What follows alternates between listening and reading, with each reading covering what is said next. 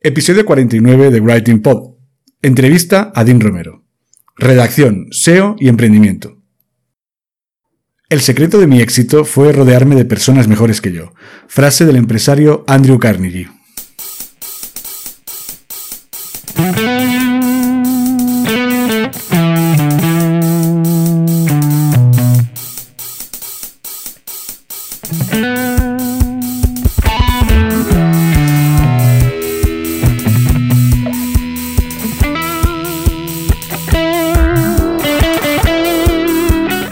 Cuesta escribir para tu blog, este es tu podcast.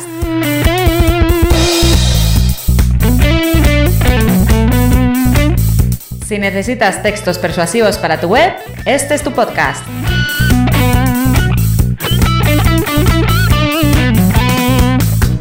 Si no sabes por dónde empezar a escribir, si sientes miedo ante un documento en blanco, este es tu podcast.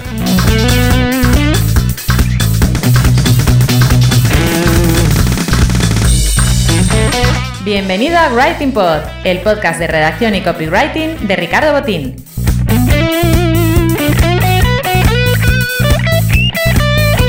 ¿Copy qué? Copywriter, redactor persuasivo, redactor publicitario, lo que prefieras. ¿Writing Pod?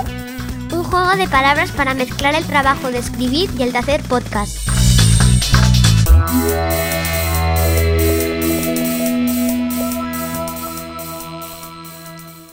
Empezamos en unos segundos.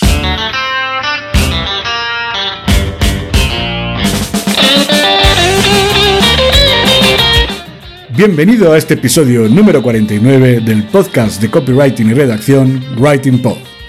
Te está hablando Ricardo Botín.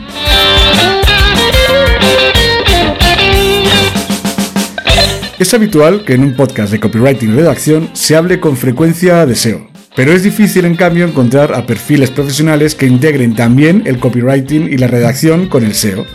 Por eso, en este nuevo episodio de Writing Pod he invitado a un crack como Dean Romero, un reconocido profesional del SEO que empezó su carrera en el marketing digital como redactor SEO. Para que nos hable, sobre todo quiero que nos hable de cómo deben integrarse las habilidades relacionadas eh, con el SEO y la redacción y el copywriting.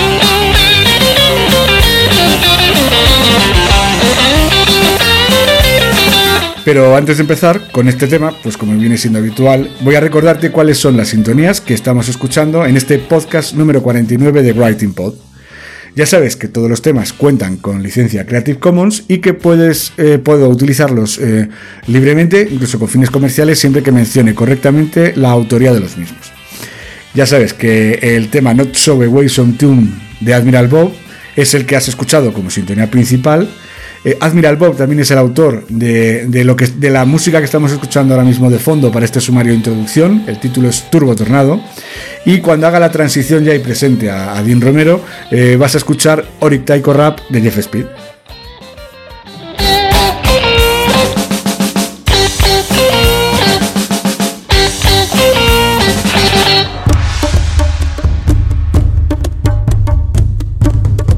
Quiero darle la bienvenida a Dean Romero, uno de estos invitados que con el que yo pensaba y quería que viniera a mi podcast desde casi desde que empecé a montarlo y la verdad es que por una serie de problemas de agenda y complica y bueno y trabajo y, y, y lío de cada uno, pues yo creo que pasó dos años hasta que hemos podido por fin reunirnos y, y hablar con nuestros oyentes de Writing Pod, ¿verdad, Dean? Sí, eso es Ricardo, nos ha costado un poquito, pero bueno, yo también tenía ganas porque como te dije, a mí me sonaba muchísimo también eh, pues tu, tu, nombre desde hace años porque si no me equivoco eras un comentarista de, de Blogger 3.0 tiempo atrás. Exacto, y que exacto. nada, encantado de estar aquí. Pues bueno, te doy la bienvenida, eh, te damos la bienvenida a todos los oyentes de Writing Pod. Y bueno, pues antes de nada, aunque tú eres uno de, las, de los referentes a nivel de SEO y de redacción en el mundo hispano, ¿no? De, de marketing digital, sí que me gustaría que bueno, que te presentaras un poco porque por si hay alguna persona que no te conozca, pues que sepa un poquito quién eres. Vale, perfecto. Pues nada, me llamo Dean, eh, me gusta muchísimo el SEO, soy un, emprendedor en serie o un emprendedor hiperactivo, como me gusta definirme. Eh, soy el autor del blog blogger30.com, ¿vale? Que, bueno, pues tengo la suerte de que es uno de los blogs más seguidos, digamos, de SEO en habla hispana. Es un blog con el que llevo ya trabajando siete años, con el que hemos conseguido, y digo en plural hemos porque somos un equipo ¿no? de personas trabajando ya en Blogger, generar una comunidad, eh, pues eso, ¿no? Y ir haciendo divulgación de contenidos, que es lo que más, lo que más nos gusta. Y bueno, pues eh, luego ya imagino que comentaremos un poco más, pero también decir que yo empecé en el mundo de Internet siendo redactor eh, mis orígenes fueron siempre escribiendo, siempre fueron de frente de los textos. A mí siempre me ha gustado de toda la vida escribir y luego todo eso lo pude volcar en mi blog personal, que es Blogger 3.0. Y nada, pues eh, aquí estamos a día de hoy. Yo, mira, me gustaría que nos contaras un poquito cómo empezaste tú, o sea, ¿por qué te decantaste directamente por la redacción? A ver, a mí me pareció que la barrera de entrada a Internet era muy baja en el mundo de la, de la redacción, ¿vale? Sobre todo enfocado a la redacción SEO. Em, porque realmente hay muchísima demanda de gente. Otra cosa es que se paga muy poco, o sea, es un trabajo muy de batalla, ¿vale? Pero bueno, en, en, sitios como Foro Beta, Foro 20, hay un montón de foros o de markets donde hay muchísima gente que se ofrece, pero quizás hay todavía más gente que pide contenido. pide trabajo, claro, sí. Sí, entonces empecé por eso, para empezar a monetizar algo. Claro, o sea, que tú al principio lo que hiciste fue, bueno, como hemos hecho todos, estudiar una carrera, creo que tampoco te gustaba, ¿no? Como también fue mi caso. Eso es, sí, sí, empresariales, sí, la de Juan Carlos, que bueno, yo pensaba, bueno, empresariales, ¿no? Tiene como un, cierto componente en el nombre, parece que es algo de empresario. Sí, algo, gestionar una empresa debería ser, ¿no? Eso es. Pues yo te prometo que no, no tiene nada que ver en muchas matemáticas, mucha estadística, muchísimo derecho, pero derecho del año de Capum, derecho tributarios, contabilidades de sociedades, de empresas grandísimas, nada aplicable de... a, una, a, una, empresa real de hoy en día pequeña, como son casi todas, claro. Sí, sí, no, mundo startup, pues cero absolutamente, ¿eh? y digital cero también. Eh, pero bueno, al final de la universidad había un pequeño cursito que no era de la universidad, sino que daba un profesor que, estaba anexionado porque eh, para sacarte los últimos créditos pues habían distintos tipos de cursillos adicionales a la universidad y tuve la suerte de que conocí el marketing digital eh, a través de ese pequeño curso, dado que el profesor era el cofundador de una red de blogs muy grande a nivel de SEO Conocí el marketing, el SEO, eh, me enamoré y bueno, pues desde ese momento hasta ahora, sí, sí. Claro, o sea, con lo cual al final, una vez que terminas la carrera, empiezas a pensar en cómo ganar dinero, pues, o sea, tú ya lo que sí que, por lo que yo te conozco y lo que te he leído, te, eres un emprendedor nato, ¿no? O sea, con lo cual tú tenías claro que no ibas a pedirle trabajo a alguien, sino que ibas a ir a buscarte las castañas por tu cuenta, ¿no?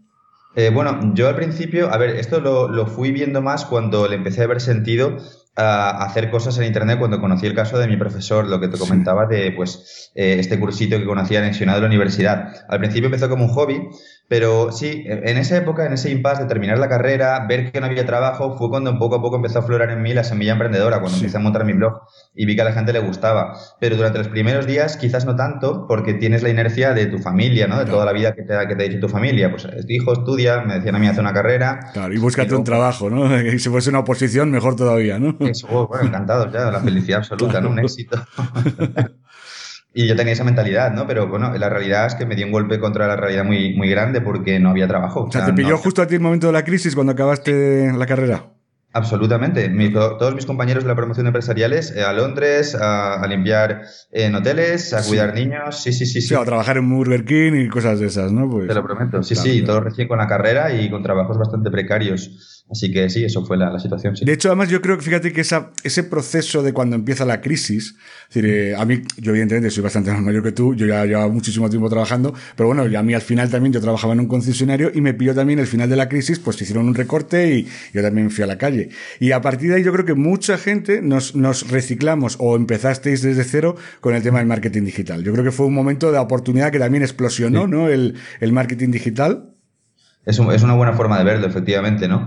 Eh, claro, hace que te tengas que buscar la vida también de otra forma, porque, claro, ¿qué hubiera pasado si yo cuando terminé la carrera y con más pereza que ilusión eché mi currículum para trabajar en el banco, ¿qué hubiera pasado si me hubiera cogido, ¿no? Entonces, sí, sí, estoy totalmente de acuerdo. Pues lo más probable es que si vamos a hacer ese what if, ¿no? O sea, ¿qué hubiera ocurrido si no hubiera habido crisis, estuvieras trabajando en un banco? Seguramente estarías trabajando en el banco ahora mismo, sin ganas y sin ánimos y pues sin, y, ¿sabes? Y amargado, ¿sabes? Y, no habrías, y todavía encima tendrías un camino por recorrer en el marketing digital, ¿sabes?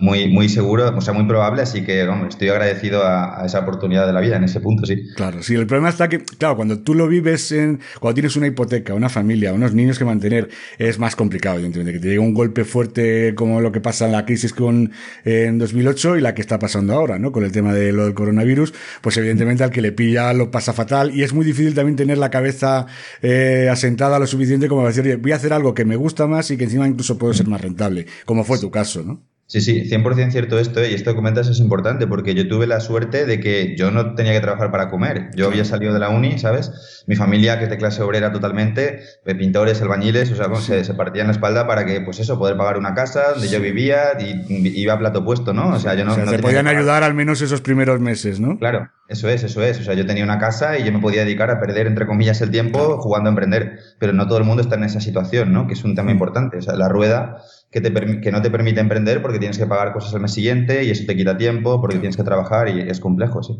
Claro, yo por ejemplo, yo en mi caso lo que hice fue, eh, primero hice un máster y, me pasó igual, mira, me pasó igual que te pasó a ti con la carrera. Hice un máster que teóricamente era de marketing, pero bueno, todavía no quería poner todas las, todos los huevos en la misma cesta, pero al fin y al cabo era muy orientado al marketing digital. Yo me iba al programa y digo, ah, pues sí, nada de nada, nada. Al final estábamos todo el rato hablando de las cuatro Ps, del marketing y, y de este tipo de cosas. O sea, decir, no, no, y de marketing digital se hablaba muy poquito y además ya muy, para mí incluso muy obsoleto. O sea, lo que ya daban en el semestre estaba más que pasado. Sí, sí, el marketing mix, o sea, 4 Ps, me acuerdo todavía, ¿eh? Claro. marketing de antes, de, de la época de Kotler, cuando lo inventó hace no sé cuántos años. Sí, sí, nada que ver con lo, lo, actual. Sí, sí, de hecho, mira, yo hace poco he escrito un artículo para, eh, para el blog de Overlo de Shopify, en el que me, era precisamente sobre las 4 Ps, porque salió un tema con la chica que lo lleva, con la, la del tema de marketing de para España, y, y, y, sal, y, yo le comenté, oye, si hablamos de las 4 Ps, y dijo, ay, pues no lo veo interesante, pero al final se puso ya a buscar claro. las keywords, que luego hablaremos también de cómo lo haces tú, y dijo, joder, pues sí que tiene, sí que tiene búsquedas el tema de las 4 Ps, tiene un montonazo claro. de búsquedas. Y a, claro. al final me cogí el libro de Kotler de marketing para, para escribir sobre las cuatro P's de marketing. qué bueno, tío, qué bueno. Oye, y una cosa, cuando empiezas a trabajar como, como, como redactor, eh, empiezas, eh, me imagino eso, pues a través de los foros, con tipo, busco redactor, pues eh, eh, para un nicho, generalmente, ¿no? Empezaste con nichos. Sí. Sí, empecé con nichos y también en redes de blogs, es decir, tanto a gente que, que buscaba hacer sus webs como sobre todo eh, pues las típicas redes de blogs eh, que, que, son, entre comillas, pues como cárnicas, en el sentido en que cogen a un montón de gente joven o gente de, Latinoamérica, te pagan una cantidad muy bajita, ¿no? Eh, simbólica, sobre todo cuando, pues eso, ¿no? Es un redactor de, vamos a decir, entre comillas, batalla, que no está muy cualificado. Mm. Ahí cualquiera que tenga manos y que sepa escribir un poco, eh, entra normalmente en muchas de esas redes de blogs, sí. porque eh, algunas de ellas eran granjas de blogs enfocadas a SEO, ¿vale? Sí. Y en ese momento el algoritmo no era tan exigente y con sacar, pues, toneladas de contenido al bruto, pues muchas veces valía ya para posicionar y conseguir tráfico, ¿no?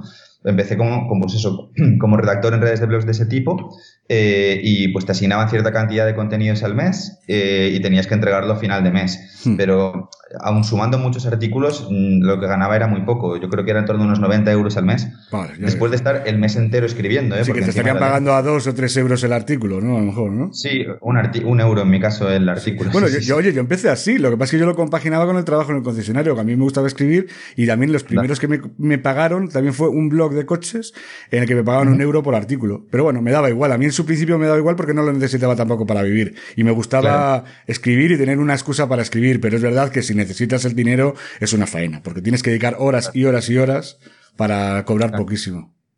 Claro, sí, sí, eh, ese es el tema, que emprender desde la necesidad absoluta es muy peligroso. Mm. Eh, yo es que emprendí desde la devoción, o sea, desde el gusto por hacerlo, ¿sabes? Yo, yo no necesitaba, como tú bien dices, ¿no? El dinero. Mm, quería experiencia y quería entrar en internet, así que eso claro. facilitó todo, sí. Claro, y ahí al ver la, las redes de blogs, ya creo que empezarías a captar ideas. Te, te, te, quiero hacer una pregunta respecto a este tema, porque yo incluso conozco a gente que tiene redes grandes, que dicen que tienen un tráfico brutal, pero mm. luego yo no termino de ver la rentabilidad de esas redes. Tú que has estado desde dentro, ¿Cómo se gana dinero? ¿Cómo ganan dinero estas redes de blogs? Esas sí. que hablan de, de Apple, de, de, Android, de coches, hablan de inmobiliarias, hablan de, tienen un blog para cada tipo de, para cada temática. Claro, normalmente ganan dinero a volumen bruto de tráfico, normalmente por AdSense. Es una de las formas más comunes tanto de, pues, de Blogsfarm en su momento, como de, bueno, Weblogs SL ya está a otro nivel, tienen anunciantes muy caros, pero como de un como por ejemplo, que son amigos míos, que también tienen una red de blogs súper bestia, de las más grandes de España, eh, generan mucho contenido, normalmente enfocado a SEO, o por lo menos enfocado a, un previo keyword research, ¿no? Una búsqueda de palabras claves.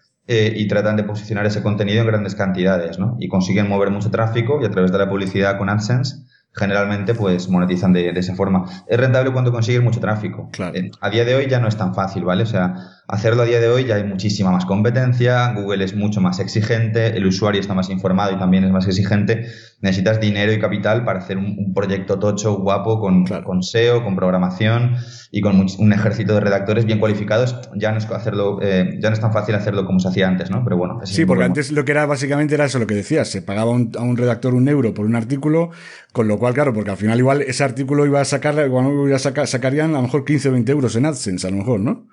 Bueno, en la, en la, suma agregada de no sé cuántos meses o semanas, quizás, pues sí, dependiendo del tráfico, pero no en un cargo instantáneo. Claro, con lo cual al final, y también lo que hacían yo, me parecía a mí entender que era, eh, hacían mucho, se puede decir, link building interno, que lo cual impulsaba determinados artículos que sí que tenían muchas búsquedas, mucho tráfico y todo eso, y eso sí que la publicidad se ponía a ganar mucho dinero con ello, ¿verdad? Sí, se, eh, se enlazan internamente. Eh, también te digo que bajo mi experiencia, normalmente las redes de blogs van tanto en bulk, a lo bruto, en grandes cantidades, que no, no suelen hacer, hay, excepciones, ¿vale? O sea, la red de, de, blogs de SEO Azul, de Nacho Monterde, seguramente, por ejemplo, sea una excepción, pero otras redes de blogs que yo he visto no suelen trabajar mucho el SEO muy fino, ¿sabes?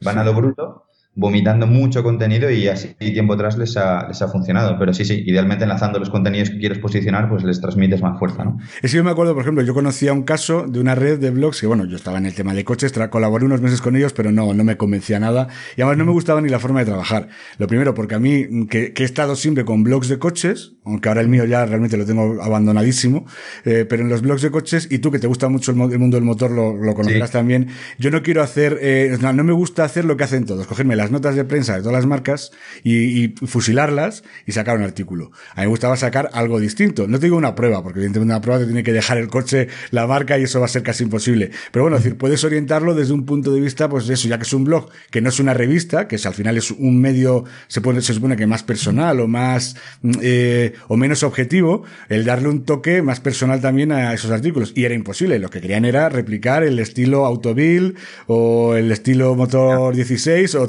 ¿sabes? Con lo cual, al final, me parecía que al final era un error, pero claro, quizás eso era lo que generaba los contenidos que luego se iban a buscar en Internet, ¿no?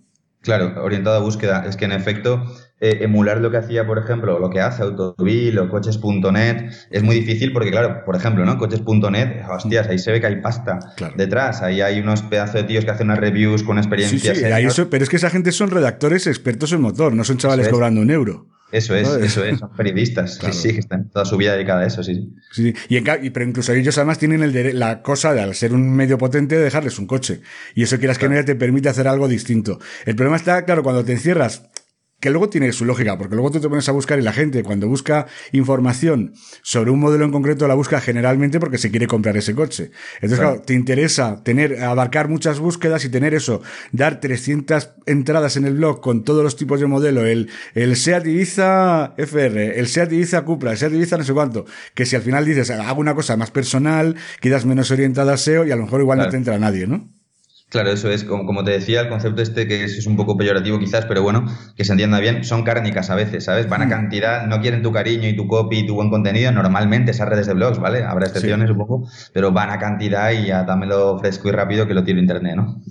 Oye, y Dean, por seguir un poquito viendo cómo ha sido tu carrera, eh, ¿en qué momento empiezas a dar ese salto ya de calidad en el que empiezas a crecer eh, como redactor o como ya casi ya experto en SEO, que es cuando yo te he conocido y he empezado a seguirte? Yo sabía, porque tú explicabas mucho que trabajaba, que habías trabajado como redactor, pero tú ya estabas casi ya más consolidado como experto en SEO en general. Sí, pues te cuento. De todas formas, antes sí quiero hacer un comentario que, me gusta al respecto de esto, que es que, eh, oh, yo te agradezco mucho el título, ¿eh? lo que pasa es que nosotros normalmente desde el SEO, no, a mí por lo menos, ¿eh? a mí no me, no me gusta calificarme de experto, ¿sabes? Porque el SEO cambia tanto, es tan dinámico. Eh, yo amo el SEO, o sea, me apasiona el SEO, ¿no? Llevo toda mi vida pues haciendo cosas de SEO y ojalá siga así, hmm. pero es infinito y además pasa una cosa que imagino que pasa en todas las profesiones, que es que a más penetras, más ves que hay profundidad, que hay gente que sabe mucho de determinadas áreas y más aprendiz te es. Así que, bueno, sí, a mí siempre me ha gustado el SEO, luego empecé a posicionarme, ¿no? También más por ese lado. Eh, pero sobre lo que es la parte de redacción como tal, pues mira, yo te diría que fue, que fue una carrera muy progresiva, pero sí es verdad que no, lo que yo vi es que no había techo. No había techo, o sea, siempre fue hacia arriba, ¿vale? De hecho, si yo no tuviera este gen de, emprendedor hiperactivo que te mencionaba al principio, si me hubiera quedado ahí, en la parte de arriba del sector servicios, con buenos clientes, yo creo que ya habría vivido bien y seguramente con menos estrés del que vivo ahora por montar startups de SEO y equipos y movidas que molan mucho, pero que implican muchísima batalla. Y asumes muchísimo más riesgo, evidentemente. O sea, así que el decir, me limito a hacerle, a prestar el servicio a mi cliente, pues como hago yo, ¿no? Por ejemplo, que yo al final, pues oye, no, no estoy todavía en esa fase de trabajo para mis clientes y ya está. Tú en tu caso, bueno, has, lanzado aplicaciones, has lanzado cursos, eh, herramientas más que aplicaciones, ¿no? Herramientas de, para SEO, o sea, decir, que al final tú arriesgas mucho, claro. Entonces, es que si esto me pego un tortazo, pierdo un montón de dinero que, que has invertido. Tal cual, sí, sí. O sea, es un juego de, entre comillas, de, no sé cómo decir, de mayores proporciones, por lo menos cuantitativamente hablando, en lo que a dinero respecta. O sea, hmm. inviertes más, sí, crees o aspiras a que puedes quizás ganar más, pero como tú bien dices, te juegas más, más dinero también, ¿no? Pero sí es verdad que en la parte final de mi carrera como redactor, yo veía que, hostias, que el mercado cada vez pagaba más por mis textos y que yo ya no tardaba en hacerlos, no como cuando empecé, ¿no? Entonces, eh, bueno, pues poco a poco, mm, en mi caso lo basé mucho trabajando la marca personal, eh, publicando como autor invitado en muchos blogs de la época, como bloguismo, curso bloggers, proyectos que eran de Carlos Bravo en su día, eh, y entrando en una comunidad, que esto para mí fue una clave. Entré en cuondos.com en su momento, lo que por ejemplo ahora podría ser ese Warriors, ¿vale? Que es una comunidad activa de gente. Bueno, pues, sigue funcionando, ¿no? Creo yo, ¿o no? Sí, sigue funcionando. Ya no es como era antes, ¿vale? O sea, ya es una comunidad un poco más enfocada a consultores SEO, es más, creo, por lo que veo desde fuera, cerrada. Sí, aparte, yo, Condos, fíjate que yo cuando yo he entrado en varias de estas, y en Condos me lo planteé porque yo también seguía mucho el blog de marketing de guerrilla y todo eso, y, y, lo que me parecía también ya en su momento cuando yo lo miré, hostia, tenía unos precios ya de entrada, sí, yo creo que era ya para gente ya muy metida en el mundillo, ¿verdad? Sí, o sea, Carlos Bravo se fue, Alex Navarro, que para mí era el alma de cuando se fue, y bueno, pues ya evolucionaron en un proyecto más alto ticket enfocado a consultor SEO, que será otro, otro producto, ¿vale? Hmm. Pero en su momento, que era una comunidad, tío, súper chula, de todos los webmaster, emprendedores que empezábamos, además, en esa época, y gente de marketing, ¿eh? Mucha gente muy grande en cuanto a nombre y trayectoria salió de ahí, eran compis hmm. míos que estaban empezando, yo que sé, Javier Elices, Maider Tomasena, que también es una copy, ¿no? Muy grande. Sí, muy conocida, claro. Claro, y muchos otros tantos más, ¿no? Empezamos en esa época en Windows, entonces ahí yo conocí a una más gente, que eh, para mí es una cosa importantísima, el concepto de networking, gente que te pueda derivar clientes, gente que te, mm, pues eso, que te permita seguir, seguir creciendo también, haciendo eh, post de invitado en sus otros blogs. Y de esta forma natural, entre la comunidad y mi marca personal que trabajaba a través de publicación de, de contenidos en más blogs, fui posicionándome poco a poco y fui subiendo los precios y empecé a dar servicios como ghostwriter, hmm. o sea, como escritor fantasma. Escritor fantasma, exactamente. Escribiendo pues post para otros, eh, influencers pequeños y, no tan pequeños ya del hmm. marketing que tenían pues compromisos, tenían que publicar un post aquí o allá y no tenían tiempo o no les apetecía escribirlo y como yo escribía bien me lo pasaban a mí y lo firmaban ellos, ¿no? Sí. Es el concepto del ghostwriter.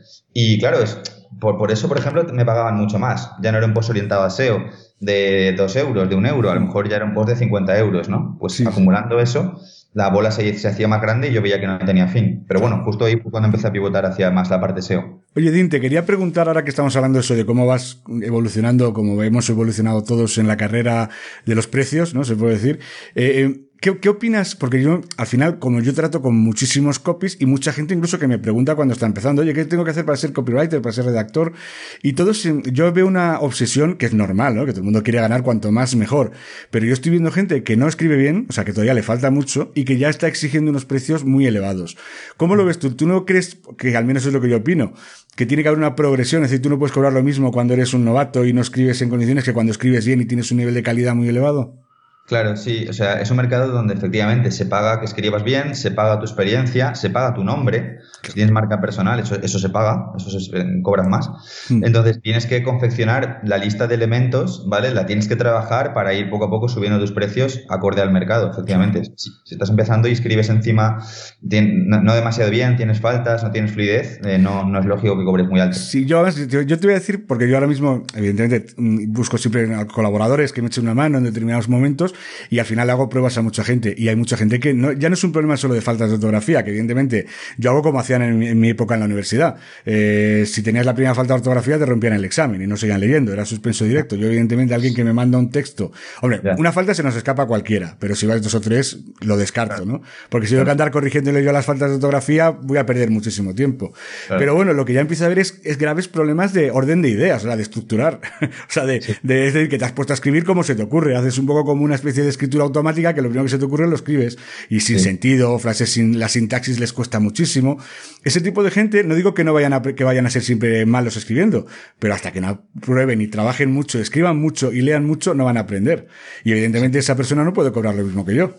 Sí, tal cual. Eh, un copy tiene que ser bueno comunicando. Antes de escribir, le tiene, para mí, vaya, le tiene que gustar hablar, comunicar. Tiene que ser bueno comunicando y la iteración te permitirá escribir mejor con el tiempo. Claro, claro.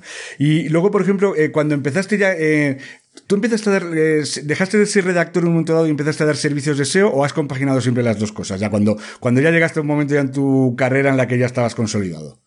Claro, pues bueno, yo más bien hacía servicios de redacción y empecé como muchos de servicios más enfocados a copy, porque al final ya me contrataban para hacer textos que vendiesen. Fíjate, yo de aquella, en aquella época, eh, luego esto con el tiempo cambió, pero en aquella época inicial yo no tenía ninguna formación de copy, lo que tenía era, ¿no?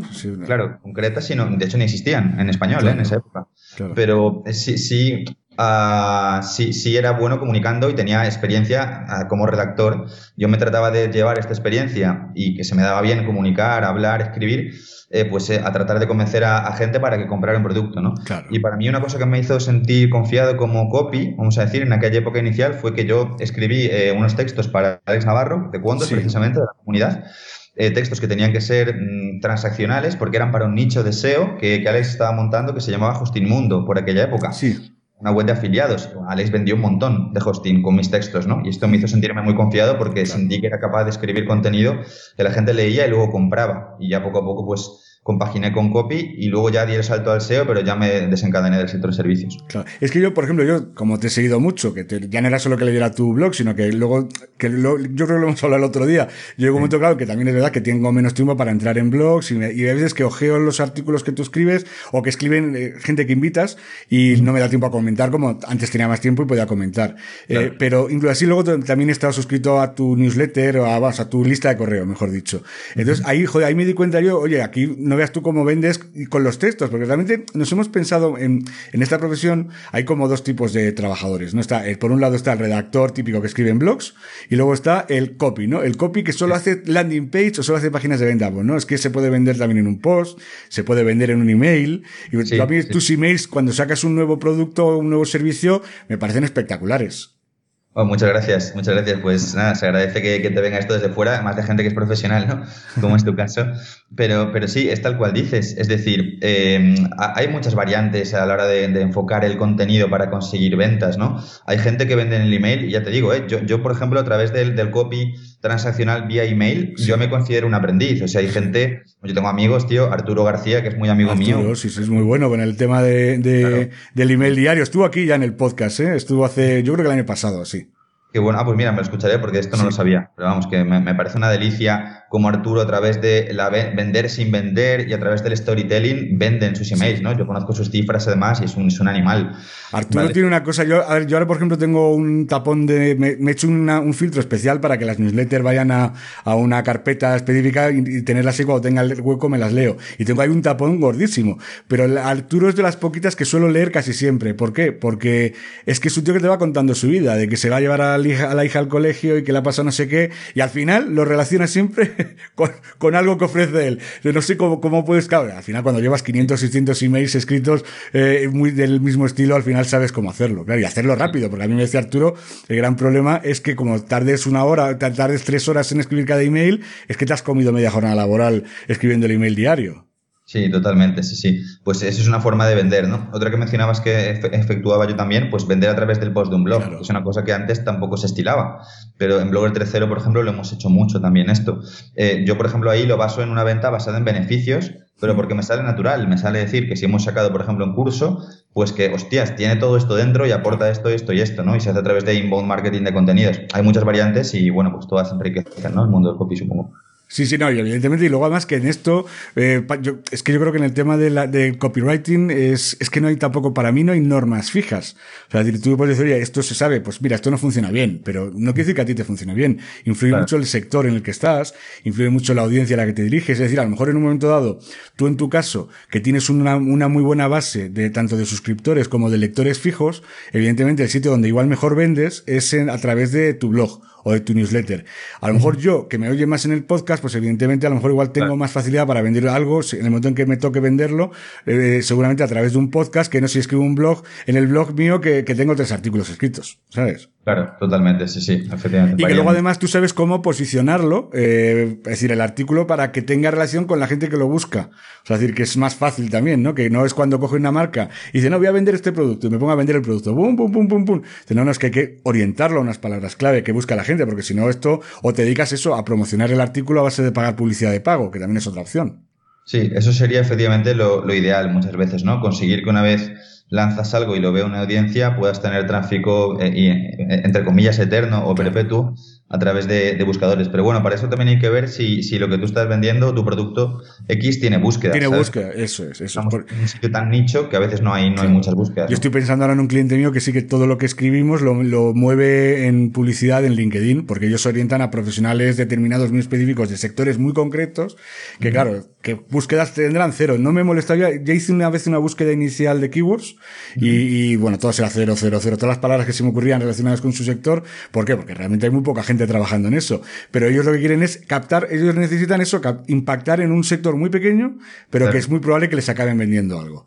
¿Sabes? Y ya te digo que es una forma muy curiosa porque claro, ellos ya no solo escribes el artículo pensando, sino que ya, yo ya les escribo también la, lo que es el pequeño textito de LinkedIn, que es el que va a ir luego, el que se va a anunciar, o sea, el que se va a mover, porque claro, igual que tú pues funcionas más en Facebook Ads a lo mejor y en Instagram y en todo, esto sí que decían, lo tienen, de hecho, solo tienen redes en, en LinkedIn, para que te das una idea. Pues es una, cosa súper técnica, ¿sabes?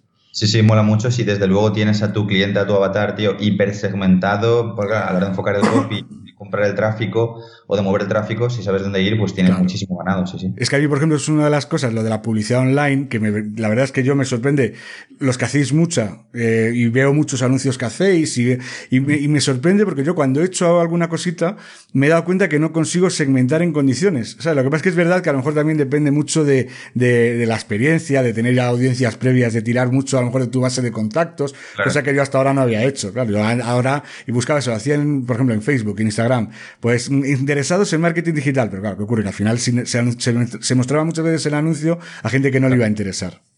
Ah, claro, efectivamente. O sea, eh, como te basas solo en, segmentaciones estándar de la herramienta de ese tipo, normalmente es tirar el dinero. O sea, para que la, de la publicidad de pago funcione, es una cadena muy larga de ítems, ¿sabes? Que, tienes que, hacer bien todos, ¿eh? O sea, se habla de que, parece, ¿no? De que el tráfico de pago es la panacea o está muy de moda a lo mejor el concepto, ¿no? Es el tráfico y tal, pero no, no es fácil. O sea, yo llevo años haciendo tráfico de pago, PPC, y efectivamente es lo que tú dices, tienes que dar con hipersegmentaciones muy concretas, en nuestro caso nos ayuda que tenemos una lista grande de suscriptores y podemos hacer retargeting o sacar públicos similares, que también es otro, otra función. Es que eso es, si tú tienes una lista con 20.000 suscriptores y la metes en Facebook, te va a sacar unos públicos similares que son la leche, o sea, con una audiencia brutal de gente que es muy parecida a la que ya te sigue. Eso es, eso es, pero eso no lo tiene todo el mundo y no es tan fácil. O sea, en cuanto falla una pieza de todo el engranaje, es, es difícil hacer ventas por, por, tráfico de pago, así que sí, claro. o sea, pero tú, por ejemplo, tú puestos a la hora de valorar entre, o sea, ¿a qué le darías más importancia? ¿Al SEO o, o a la publicidad de pago? A ver, yo siendo SEO, lógicamente, pues supongo que, que te voy a decir SEO porque es lo a lo que estoy orientado, ¿no?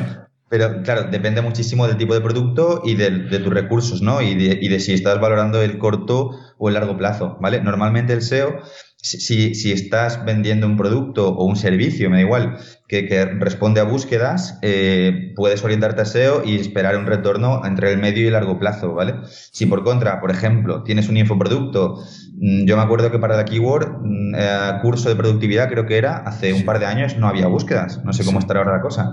Pues en ese caso, seguramente, si tienes una base de suscriptores, porque tienes, yo qué sé, un blog que hablas de productividad, será mejor que hagas PPC o, o tráfico de pago a esa base de seguidores, ¿no? Varía muchísimo dependiendo del producto y del mercado.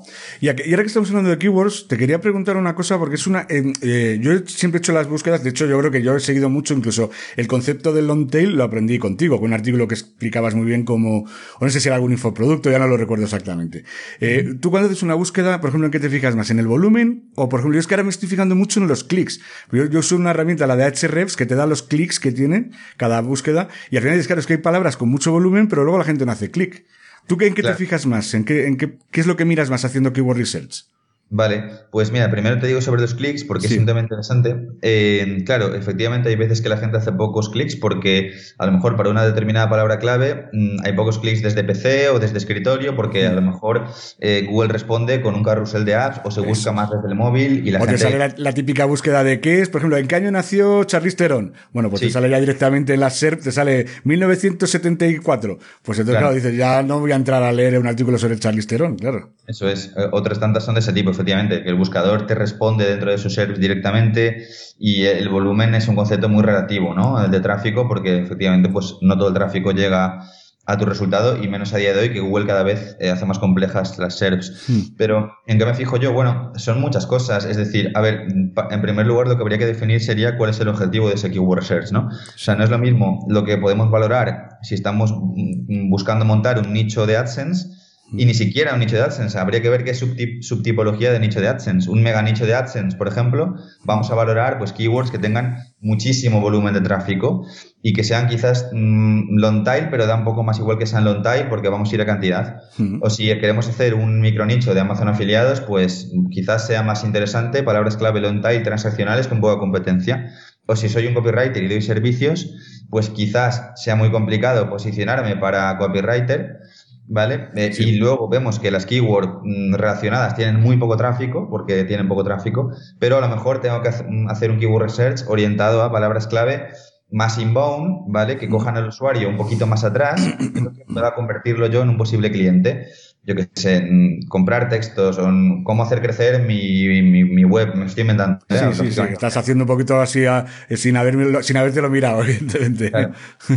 Pero sí, se valoraría mm, o bien cantidad de búsquedas o bien competencia en las SERPs eh, o, bien, pues, eh, cuánto de transaccional es la keyword o no. Por ejemplo, serían tres factores que podemos mirar en función del tipo de proyecto. Esa transaccional sería, por ejemplo, en la típica, para que la gente que no sabe tanto de SEO lo entienda, eh, sería comprar coche, comprarse a Ibiza, por ejemplo. Eso sería una keyword transaccional. Es decir, el que busca esa palabra es evidente que tiene intención de comprar. Con lo cual, si tú vendes coches, evidentemente tienes que atacar esa de comprarse a Ibiza antes que mm, de prestaciones de Seat Ibiza, que a lo mejor es alguien que busca información y ni siquiera tiene idea de comprar un coche. Sí, efectivamente. Por ejemplo, si nos imaginamos un embudo, un embudo en el que echamos agua o aceite, ¿vale? En la parte más de abajo, más fina del embudo, está el tío que está más caliente, el lead más caliente, que es comprar coche, ¿vale? La keyword.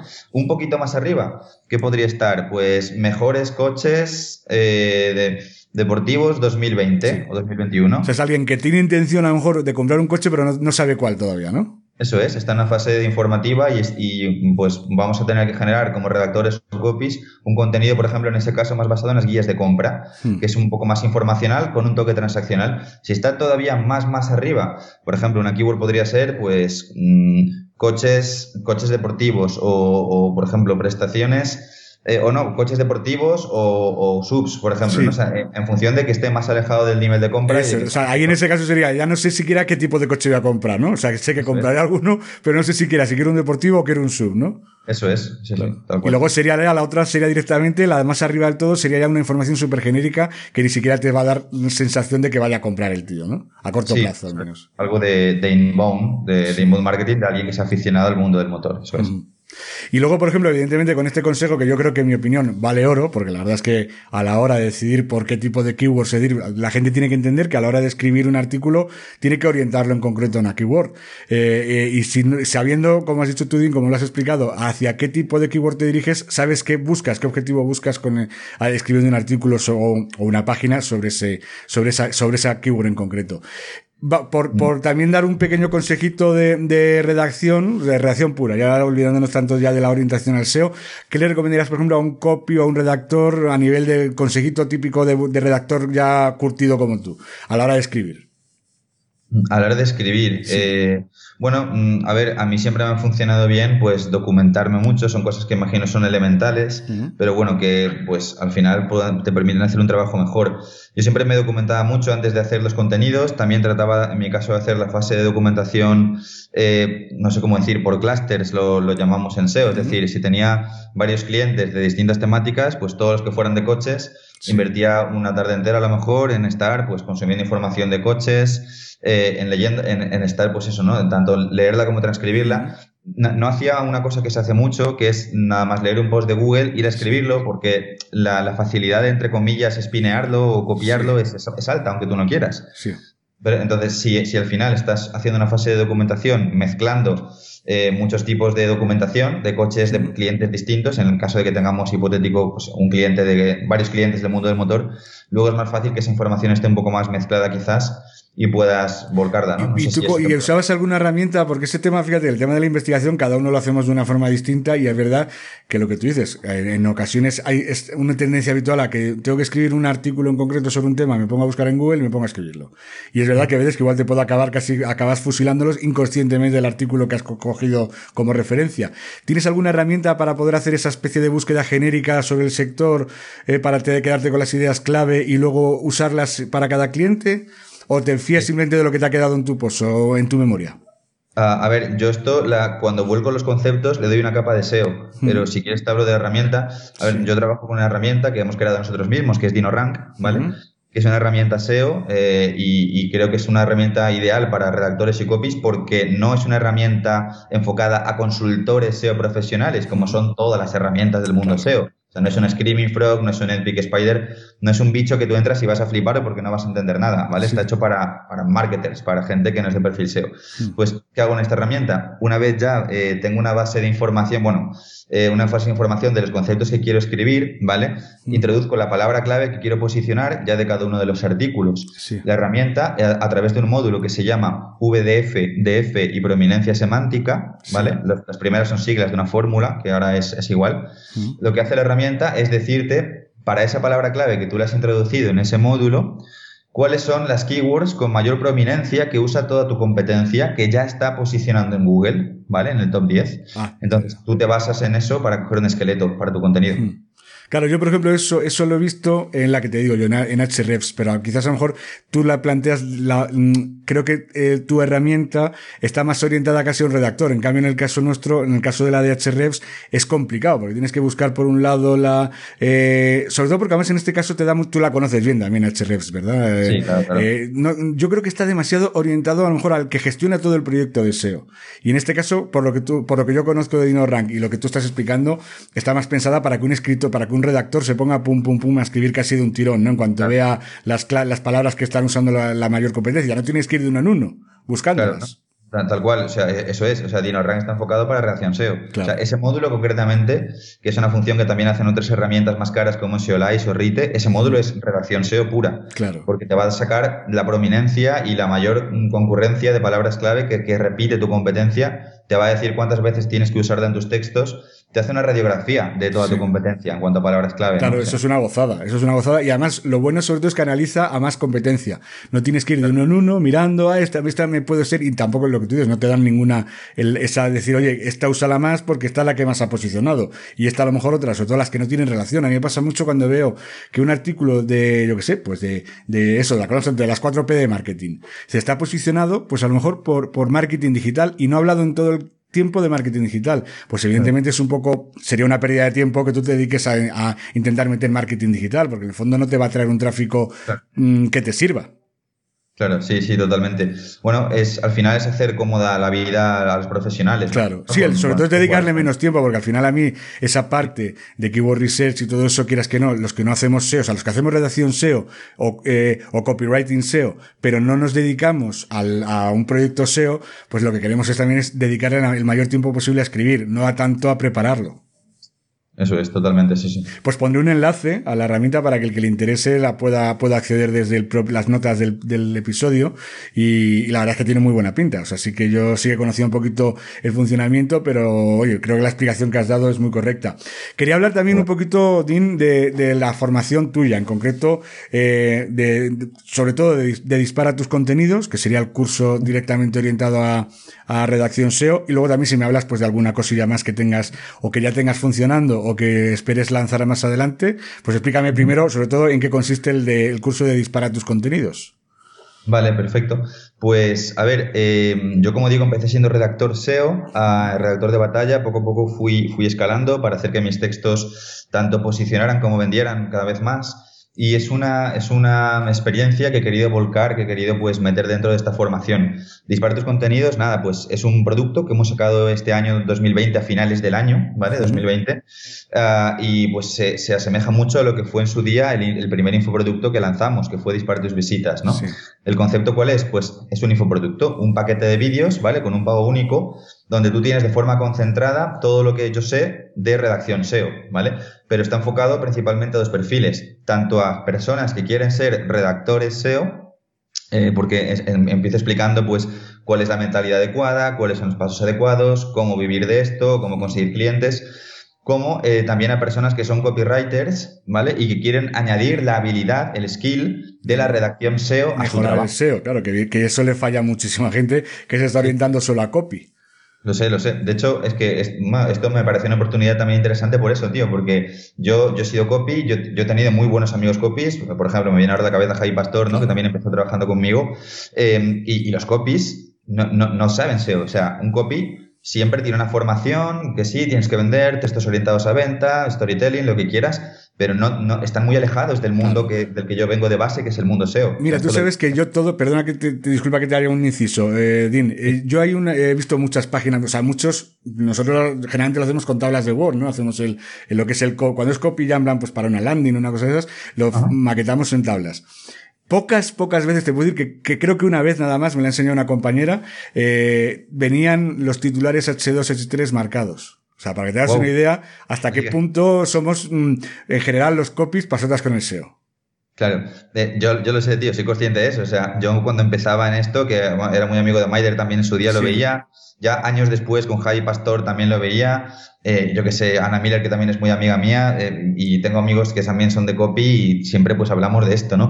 Hay una separación entre los dos mundos y con este producto, para mí eso se une, porque yo he estado entre medias, ¿sabes? De esos dos mundos, del SEO y de la creación de contenidos, tanto en el lado del redactor como en el lado del copy. Entonces, al final, dispara tus contenidos, te enseña redacción SEO, tanto si eres redactor como copy. Si eres copy, te puede servir para cobrar más, porque ya no solo vas a hacer textos que vendan, que imagino que es a lo que estás eh, optando a aprender o estás aprendiendo, sino que vas a poder hacer textos que posicionen, hmm. ¿vale? Pues mil cosas. Vas a saber, por ejemplo, qué palabras clave incluir, cómo ordenarlas, cómo estructurarlas, o qué palabras clave seguir añadiendo tiempo después para seguir chupando tráfico por otras long tails, ¿no? Cosas que nosotros en el mundo del SEO eh, sabemos, porque nosotros de base somos eh, tanto SEOs nicheros como formadores SEO de toda la vida, desde hace años ya, llevamos haciéndolo, pero más orientado al mercado de contenidos, ¿no? Y es lo que enseñamos en, en Dispara tus contenidos, precisamente. Claro, luego ahí, por ejemplo, estás dando con una clave que le viene muy bien a los copywriters, ya que estamos trabajando profesional y profesionales y dando servicio a clientes. Es, por ejemplo, un servicio que nunca se cobra porque es verdad que el cliente no lo quiere, no lo quiere recibir porque tampoco lo, ofrecemos, que es el, el que tú haces, por ejemplo, tú vendes un curso eh, Evergreen. Entonces yo te hago una landing page ahora y dentro de un año te puedo hacer un nuevo análisis de keywords como tú estás explicando en el curso y, mejorar muchísimo para seguir captando tráfico de otras, de otras, de otras keywords, ¿verdad? Sí, o sea, el contenido se puede enriquecer con el tiempo para seguir eh, estando arriba en Google o si, el contenido funciona en Google y tiene tracción, lo puedes seguir mejorando para que siga chupando por otras palabras clave. Al final son técnicas de redacción SEO que, eso es una fuente de ingresos alternativa como servicio para un copywriter que puedo ofrecer con muy buena y que puede ser rentable, porque es que beneficia a todos. O sea, beneficia sobre todo al que te contrata y, además eso es que, es que haces una cosa que nadie te enseña a hacer, porque es verdad que, que eso hay que conocer, hay que saber mucho de SEO para poder, para que un copy pueda hacer ese trabajo ahora mismo, sin la formación adecuada. Sí, totalmente. O sea, yo eso es otra oportunidad que veo eh, dentro de ese mercado, que es que las formaciones de copy te dan unas nociones, cómo usar un poco Yoast, cómo configurar un plugin, pero el que el copy no sabe SEO, o sea, es que esto es así, de formación de base, ¿vale? No, no, creo que exista una formación SEO real dada por SEOs para el mundo del copy, porque son mundos diferentes, o sea, no, no están tan... No, y de hecho además la gente huye, o sea, la gente, los, los redactores y los copywriters, en cuanto empiezan a hablar de SEO, se les entra horticaria y huyen, pero claro, lo necesitan saber. Con lo cual, o se lo, o se lo enseñas de un modo muy práctico y muy asequible para ellos, o como te pongas, claro, a hacer lo que, hace, lo que se hace en los cursos de SEO, nadie le va a interesar. O sea, no es que no le interese, sino que les da miedo. Claro, sí, lo sé. Sé que hay una barrera y, una creencia pensar que eso es técnico, pero para nada. Eso, hay que olvidarse de, de, programar, del crawleo, de todo ese tipo de, conceptos porque son los que asustan. Pero si tú los explicas que escribiendo un artículo, escribiendo una landing page, son capaces de posicionar en Internet, nadie va a tener miedo al SEO. Eso es, es decir, hay una parte del SEO que efectivamente es absolutamente técnica, pero es que ni siquiera es mi especialidad mía, que soy SEO. O sea, el SEO es enorme, tío. Tiene un montón de ramificaciones, SEO local, SEO nichero, más de agencia, más, más, freelance para clientes solo de e-commerce. Tienes un montón de subramas y ni siquiera un SEO profesional las toca todas. Sí. Nosotros tenemos colegas especializados en distintas áreas, ¿no? Entonces, eh, nosotros no enseñamos SEO técnico en disparar tus contenidos, al revés, enseñamos SEO de contenidos que tú vas a poder entender y vas a saber replicar para posicionar tus textos, efectivamente. Sí, al final es, es lo, que, lo, que, lo que necesita la gente normal. Es decir, la gente normal que no va a dedicarse a ser un consultor SEO, Necesita saber posicionar, oye, o para un cliente o para sí mismo. Es decir, que a lo mejor que hay mucha gente que también se habrá apuntado a tus formaciones para, para aprender para sí mismos, ¿no? Yo, pues yo quiero dar servicios en Internet, pues para vender bisutería, pues quiero aprender a hacer textos o a configurar mi página para que la bisutería que yo vendo se posicione mejor en Internet, ¿no? Sí, totalmente, totalmente. O sea, es una habilidad al final. Estar arriba en Google con tus textos, tú lo puedes eh, utilizar para lo que quieras, para vender o para hacerte un blog personal y que tengas visitas. Y que te lea mucha gente, eso es, que hay gente, oye,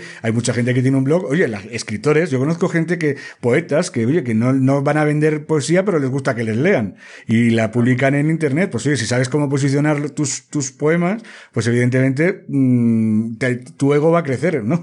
si te lee más gente y te conoce más gente y, te, y gracias a eso mejor puedes conseguir que una editorial te publique luego el poemario.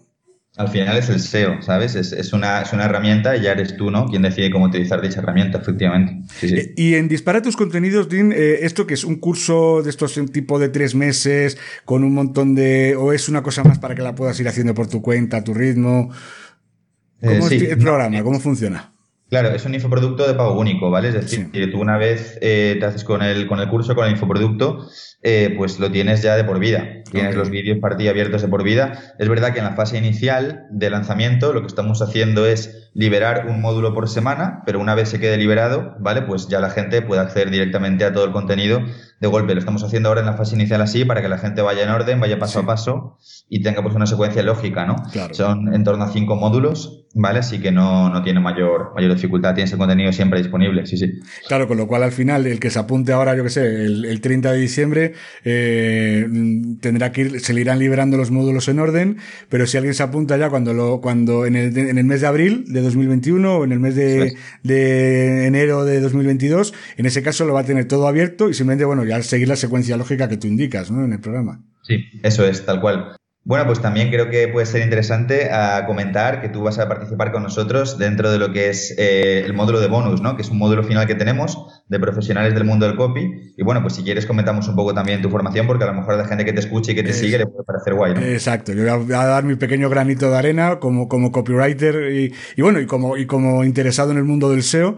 Eh, voy a explicar un poquito lo que es mi bagaje profesional, que sobre todo es con empresas pues con más grandes, ¿no? Pues al final lo que te decía, yo trabajo con, con, con eso, con Shopify, con BMW, con Cupra, con ese tipo de marcas grandes y, y el copy que hacen pues quizás no es el mismo al que haría, pues a lo mejor yo que sé, un profesional liberal que quiera vender sus servicios o al que vende, pues lo que vemos ahora, pues tanta gente que vende sus cursos, ¿no? Y sus formaciones.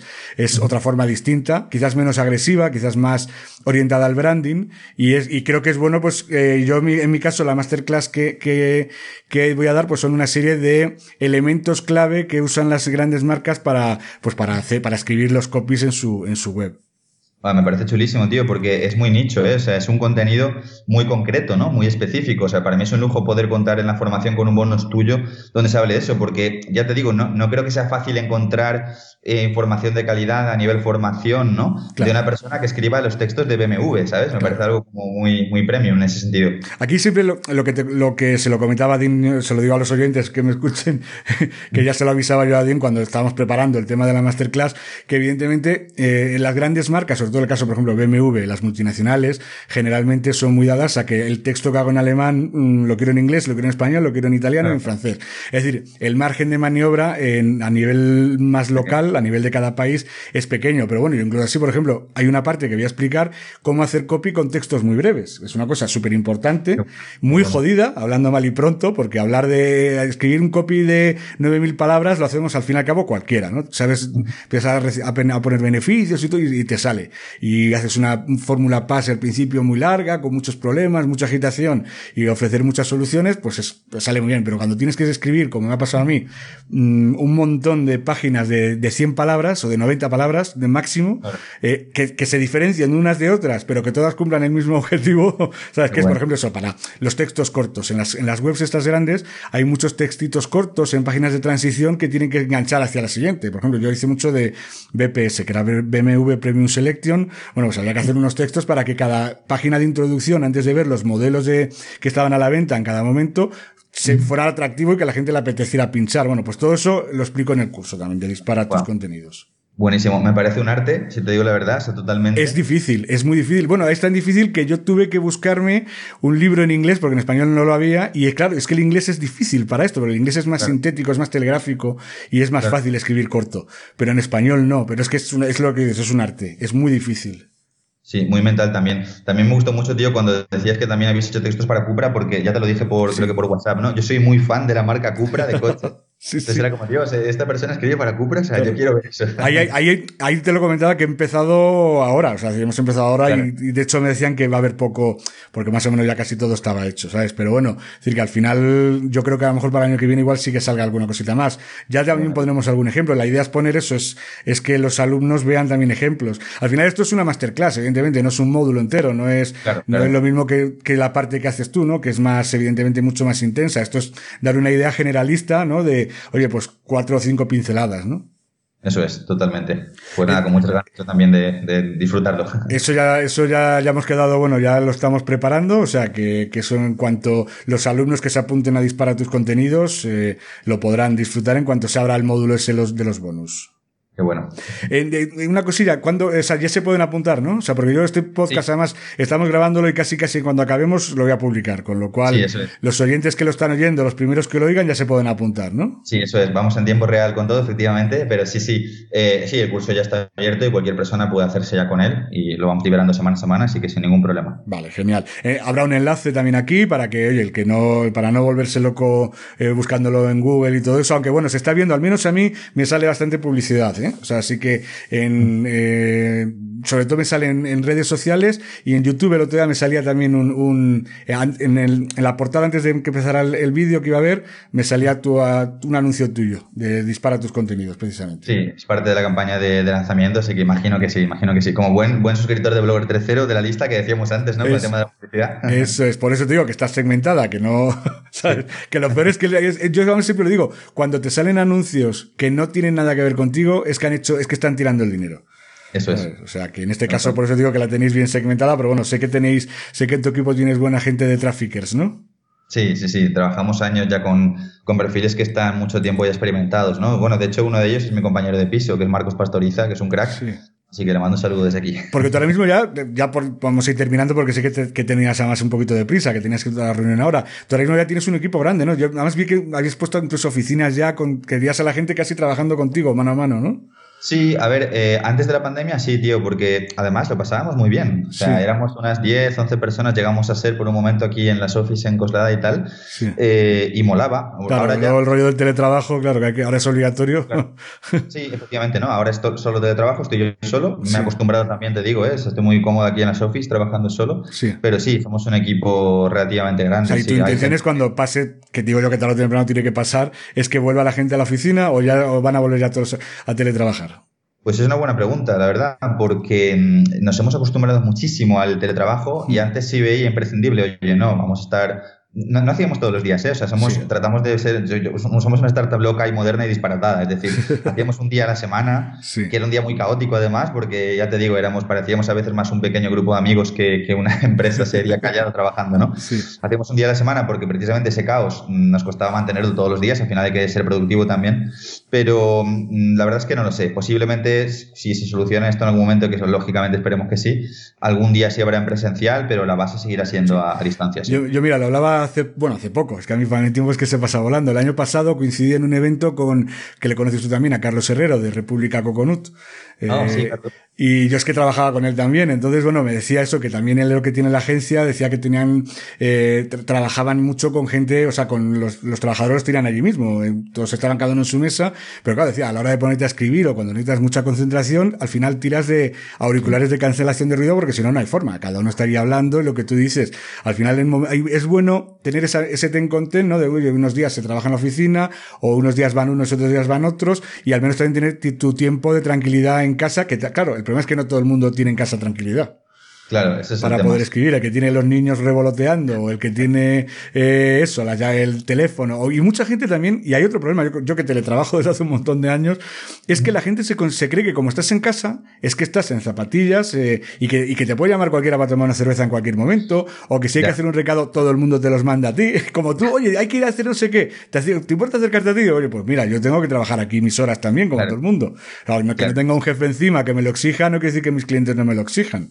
100%. Eh, bueno, eso es un tema de, cultura, efectivamente, ¿no? Es un tema de, cultura y hasta que la gente a veces, ¿no? De nuestro entorno entiende y cala la idea de que somos igual de profesionales que si estuviéramos, yo que sé, en traje y corbata en el banco o en una oficina, pues es un proceso, ¿no? Pero sí, sí, es tal cual así. Bueno, Dino, yo pues me está encantando la entrevista. Vamos a terminar ya pues con la parte más personal, que es eh, a todo el mundo le pregunto eh, sobre un libro que le haya gustado mucho, una canción pues que haya marcado su vida, eh, bueno, o al menos una época de su vida, y luego una película pues que esas que no te importa ver 40 veces. ¿Cuál es la elección que haces tú? Vale, pues te digo.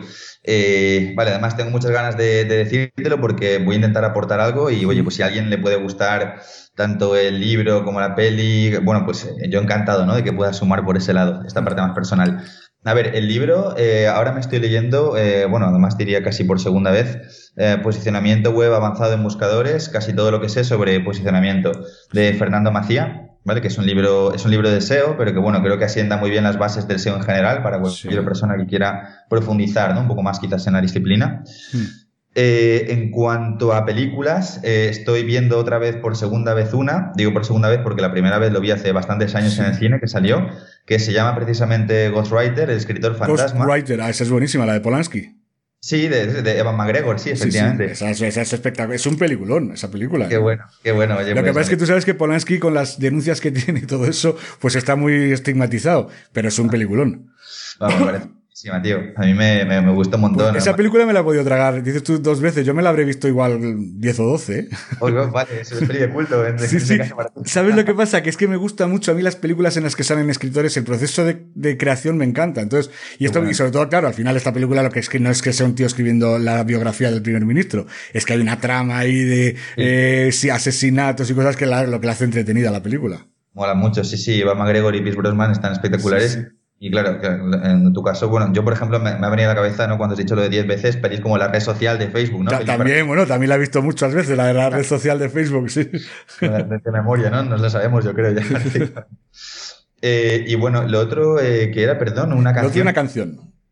Vale, pues hay una canción que me gusta mucho, que no es nada conocida, que le voy a dejar recomendada por aquí, se llama 6 de la mañana, 6 AM, y el autor es un pequeño eh, rapero, bueno, es un chico que hace hip hop, que se llama Pole. Está en Spotify, ¿vale? Si pones 6 AM sale y para mí tiene una letra preciosa, así que bueno. Pues yo pondré, bueno, imagino que en YouTube, si está en Spotify estará en YouTube también, ¿no? para poder poner un, el, si tiene vídeo musical, lo pongo embebido en la, en el, en el post. O sea, lo que no puedo es ponerlas aquí, las canciones y todo este tipo de cosas, no las puedo poner porque ya es tú que el tema de los derechos de autor pues bueno, pues se supone que no se puede, aunque al final está haciendo promoción. Pero bueno, no, como no les gusta y al final, bueno, en mi caso, pues no soy tampoco aquí el podcast más escuchado de, de en, a nivel nacional, pero sé de algunos con mucha audiencia que les están buscando las vueltas. Entonces, para evitar problemas, no lo pongo aquí, pero bueno, luego siguen el post ahí pongo el enlace a YouTube, que en YouTube sí que ya tendrán sus, sus, su cuestión de autor, bueno, la tendrán ya arreglada. O sea que así la gente la puede, lo puede oír directamente desde ahí.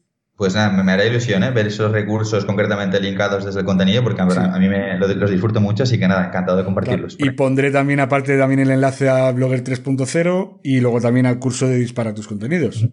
Perfectísimo, pues súper encantado, genial. Pues Dino, oye, un placer a que hayas estado por aquí. La verdad es que me hubiera quedado otra hora más hablando contigo, pero entre que hemos empezado más tarde de lo que habíamos hablado y luego encima que tú tienes una reunión ahora, tampoco te quiero hacer perder más tiempo, que creo que se está pasando mucho ya lo que habíamos hablado en un principio.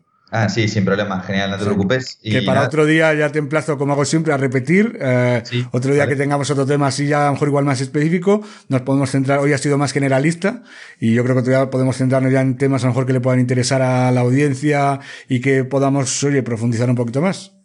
Vale, sí, sí, yo encantado. Y nada, pues se me ha hecho súper rápido también la entrevista. O sea, de hecho he visto ahora el tiempo y he flipado porque pensaba que ya como la mitad, ¿sabes? Sí, sí. yo, claro, yo estoy, cuenta, como yo voy mirando también que se esté grabando bien y todo, sigo viendo el tiempo de grabación. Por eso lo tengo más controlado. Y sobre todo, cuando me avisan, oye, le pasa sobre todo cuando grabamos en horas de oficina, pues es normal que hay gente que tiene sus compromisos y tampoco les quiero que se les haga muy tarde por eso. ¿Sabes? En que en tu caso ya sabíamos exactamente el tiempo con el que contábamos y, oye, me he intentado ceñir lo máximo posible. Ah, súper bueno, tío. Pues nada, para... muchísimas gracias por haber estado aquí. Muchísimas gracias a ti, Ricardo, por tu generosidad, tío, y por esta pedazo de entrevista en la que me he sentido súper cómodo. Un fuerte abrazo. Muchas gracias, un abrazo.